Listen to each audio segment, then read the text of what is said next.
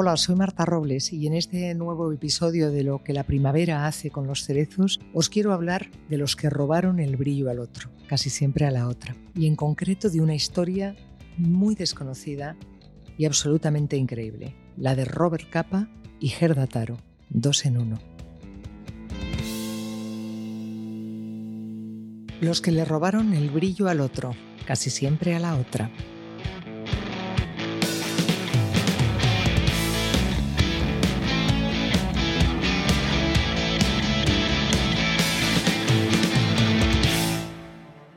Es la segunda vez que Gerda se encuentra en el escenario de la batalla de Brunete.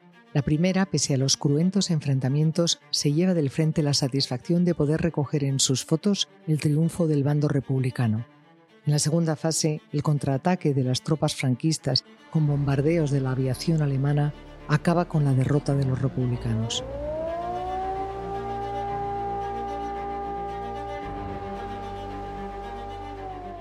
Gerda se juega la vida para poder obtener fotos de todo lo que acontece.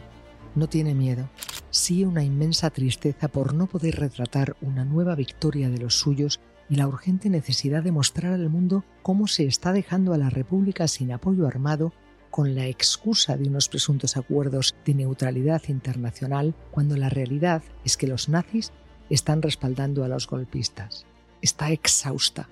Ted Allen comisario político de una unidad canadiense, además de escritor, en cuyas manos le ha dejado su compañero, Endre Friedman, intenta convencerla de que tiene que abandonar el frente.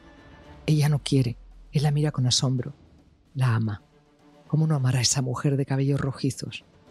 El zorro rojo la llaman por el color de su cabello y por su capacidad para colarse en cualquier parte. Solo cuando se le acaba el carrete accede a marcharse por fin, agotada por el cansancio, vencida por el dolor y la rabia de la derrota de los suyos, de aquellos a los que apoya. El general Walter, un voluntario polaco de las brigadas internacionales, la llama desde su coche. Corra, corra, señorita Taro, súbase al coche, tenemos que irnos ya, le dice. La joven hace lo que le ordenan y se sube al estribo del vehículo que inmediatamente acelera. Al poco, un nuevo ataque aéreo hace que el conductor entre en pánico y pegue un volantazo. Gerda pierde el equilibrio y cae sobre el suelo embarrado justo detrás de un pequeño montículo que oculta su cuerpo. En el mismo momento, el tanque republicano que va delante da marcha atrás y la atropella por accidente. ¡No! se oye gritar al general. Y después con resignación pero con urgencia. Recójanla. Venga, venga. Hay que llevarla al hospital inglés del Coloso cuanto antes. Gerda, malherida, no se entera de nada. Por su mente pasan miles de imágenes de esa aterradora guerra entre hermanos durante algunos minutos. También el rostro de Endre antes y después de construir a Robert Capa.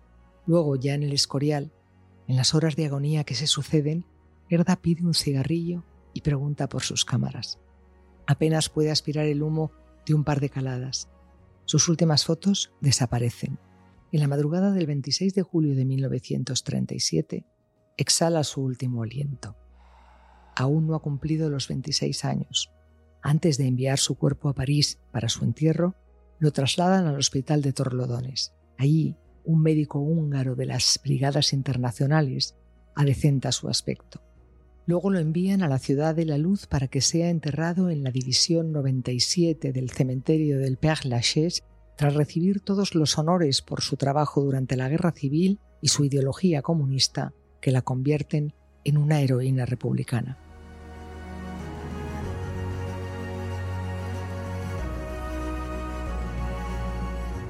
Muchos años después aparece una foto de Torlodones en la que se ve al médico que presuntamente ejerce de tanatopractor y a la propia Gerda. No se sabe si es ella o no, no parece la imagen de una mujer arrollada por un tanque, pero en el reverso de la instantánea hay una anotación de un compañero del médico. Dice, la mujer de Frank Capa. Se supone que se refiere a Robert Capa y a Gerda, pero ella no es la mujer de Robert Capa, nunca lo fue. Ella también es Robert Capa, la mitad de Robert Capa, o más. Unos días después, mientras espera en el dentista la otra mitad de Robert Capa, Endre Erno Friedman abre un periódico y se entera de que su gran amor acaba de morir. No es solo la mujer de su vida quien se ha ido, también lo ha hecho su creadora, la creadora de ambos, la de Robert Capa.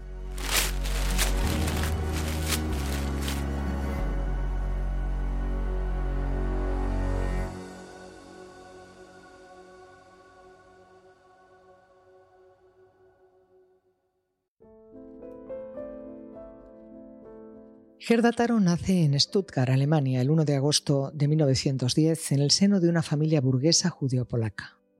Desde muy joven, su simpatía por el socialismo y la lucha obrera pone de manifiesto su carácter reivindicativo y valiente. En 1929, Gerda, con 19 años, está dispuesta a afrontar con decisión las circunstancias de una familia que atraviesa ciertas dificultades económicas cuando se trasladan a Leipzig. Corren malos tiempos para los judíos y las ideas sociales, los nazis están avanzando y ponen la mira precisamente en quienes responden a cualquiera de esos dos defectos, con mayor motivo si es a los dos, como es el caso de Gerda. Pero ella no se arredra y en 1933 hacer campaña contra el gobierno nazi lleva a que la detengan. El susto de la familia es enorme, por lo que en cuanto queda en libertad, deciden separarse y dispersarse por varios países. Gerda Escoge París, a un repleto de artistas rompedores, entre ellos Fred Stein, el famoso fotógrafo de Albert Einstein o de Hannah Arendt, con quien entabla una buena amistad. Gracias a Stein, Gerda consigue entrar en la agencia Allianz Photo, aunque aún tardará un año en convertirse en fotógrafa. Su amiga Ruth Zerf, que trabaja como niñera, camarera y mecanógrafa de un psicoanalista, además hace de modelo para un fotógrafo se lo presenta. Él se llama Endre Erno Friedman. Es húngaro, de una familia de clase media, también de ascendencia judía. Gerda y él conectan de inmediato. Endre también cuenta entre sus cercanos recuerdos con una detención por sus actividades subversivas contra el régimen dictatorial del almirante Miklos Horthy. Pudo salir de la cárcel gracias a los contactos de su padre a cambio de abandonar el país. Estudia los primeros cursos de periodismo en Berlín, hasta que se queda sin recursos y empieza a trabajar en una empresa de fotografía, primero como chico de los recados, después como asistente de cuarto oscuro y más tarde como fotógrafo aprendiz. Debuta fotografiando a León Trotsky en Copenhague y a los dos años se encuentra en París con Gerda. El amor surge como una chispa que los hace arder y ellos se dejan prender fuego deseosos de que la pasión agrave el incendio. Son guapos, seductores, ambiciosos y están enamorados. Intercambian sus conocimientos. Gerda es una mujer con buen gusto e intuición y pese a que él pertenece a una familia más acomodada que la suya, ella le enseña modales, a vestir y a comportarse. Él a ella, técnica fotográfica. La vida le sonríe mientras los conflictos bélicos asoman en el horizonte. Saben que el mundo está cambiando y ambos desean explorarlo, captarlo con sus cámaras y explicarlo desde el compromiso. Son buenos, pero el éxito se les resiste. Necesitan ser distintos, ofrecer algo diferente para atraer la atención de las agencias de prensa hacia ellos. La situación en Europa comienza a ser, además de inestable, peligrosa para los judíos y los dos son conscientes de que no les favorecen sus nombres, así que el primer paso de su estrategia es cambiarlos. Mientras piensan en el apellido perfecto, a Gerda se le ocurre una magnífica idea, crear un nombre completo que los ampare a los dos, que sea la marca de sus trabajos y que puedan vender a las agencias rodeado por el misterio. Y nace Robert Capa.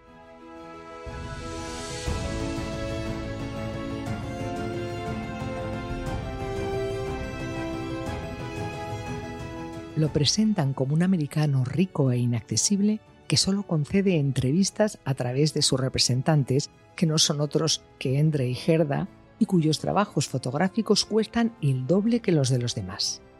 Las agencias muerden el anzuelo al instante. El éxito del inexistente capa se afianza en poco tiempo y enseguida empiezan a pagarse sus fotografías a unos precios muy superiores a los de su tiempo. Muy poco después, en 1936, se confirma como uno de los más grandes fotógrafos de la época. Para entonces, Gerda ha avanzado tanto en la fotografía que su trabajo tiene la misma calidad que el de Endre.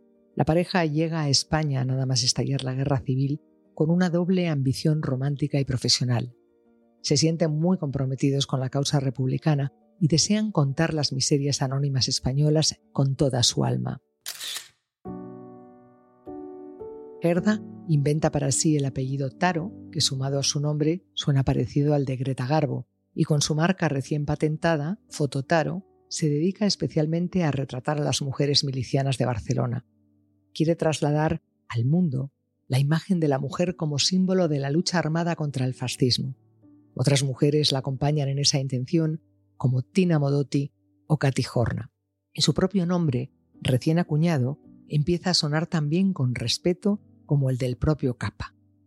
La pareja consigue realizar instantáneas míticas de momentos señalados de la guerra, como la defensa de Madrid, la batalla del Ebro o la de Brunete y la despedida de las brigadas internacionales, pero además retratan la intrahistoria de un país doliente donde el hambre, la pobreza y la desesperación son una constante. Uno de los dos, Taro o Friedman, realiza la archifamosa foto de un miliciano justo cuando es abatido que refleja la inclemencia de una guerra entre hermanos.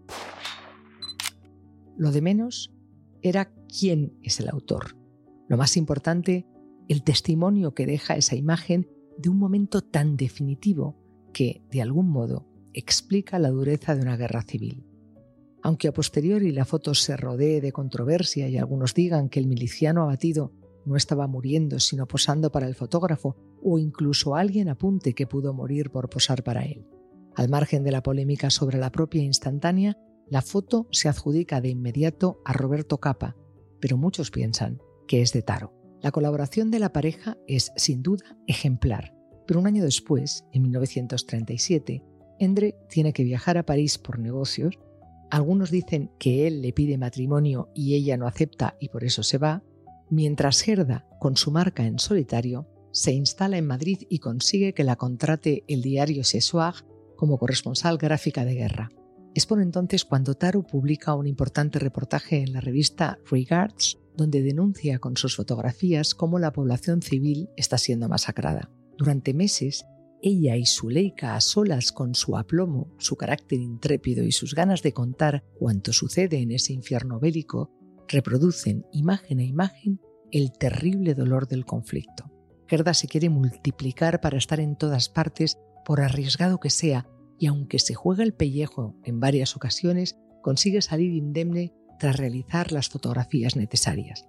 Pero en el verano, cuando tras la victoria de los milicianos en la batalla de Brunete, que ha retratado completa, regresa para seguir fotografiando cuanto acontece, se producen el contraataque de los aviones franquistas, su caída del estribo del coche del general republicano en el que huye y su atropello accidental. Tras el traslado de su cuerpo a París, el entierro, el acto conmemorativo del Partido Comunista francés, donde se la distingue como la primera mujer fotoperiodista de la historia muerta ejerciendo su profesión en el frente, su caso queda cerrado.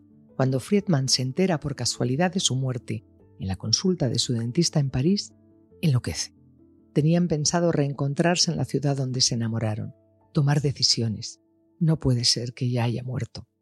Friedman está desolado, no quiere volver a España, al lugar donde ha perdido a su amor. Así que, tras hacerle un homenaje publicando al año de su muerte Death in the Making, viaja a China y allí cubre la invasión japonesa con retratos de tanta importancia como el del generalísimo Chiang Kai-shek. Pero tras ese paréntesis, cuando las brigadas internacionales le requieren que regrese a España para cubrir su marcha, acepta. Y tal vez porque nunca se repone de la pérdida de Gerda o por el rédito que le da la marca inventada por ella, el fotógrafo decide seguir trabajando bajo el nombre de Robert Capa, que le proporciona muchos más éxitos por sus brillantes trabajos.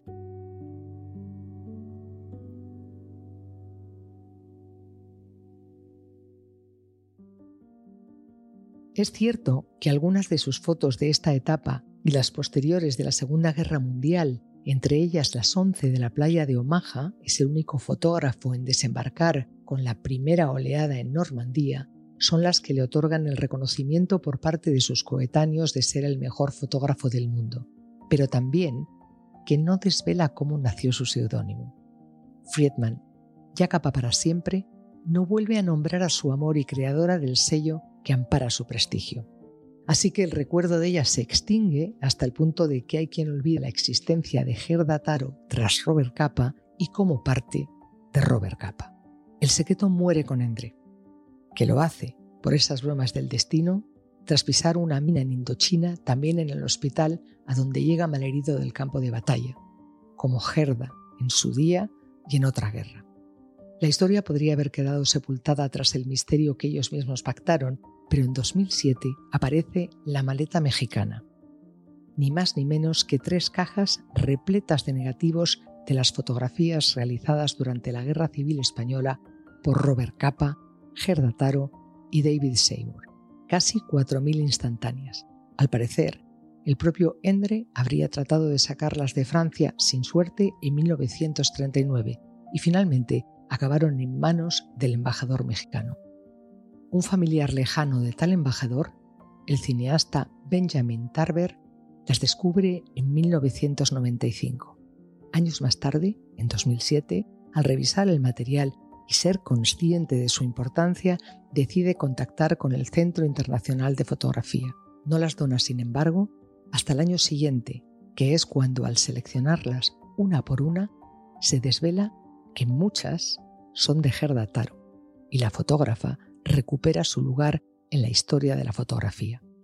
Gerda Taro no era la mujer de Robert Capa, era la mitad de Robert Capa y la otra mitad de la marca el grandísimo fotógrafo Endre Erno Friedman, que no hubiera podido ser Robert Capa sin ella.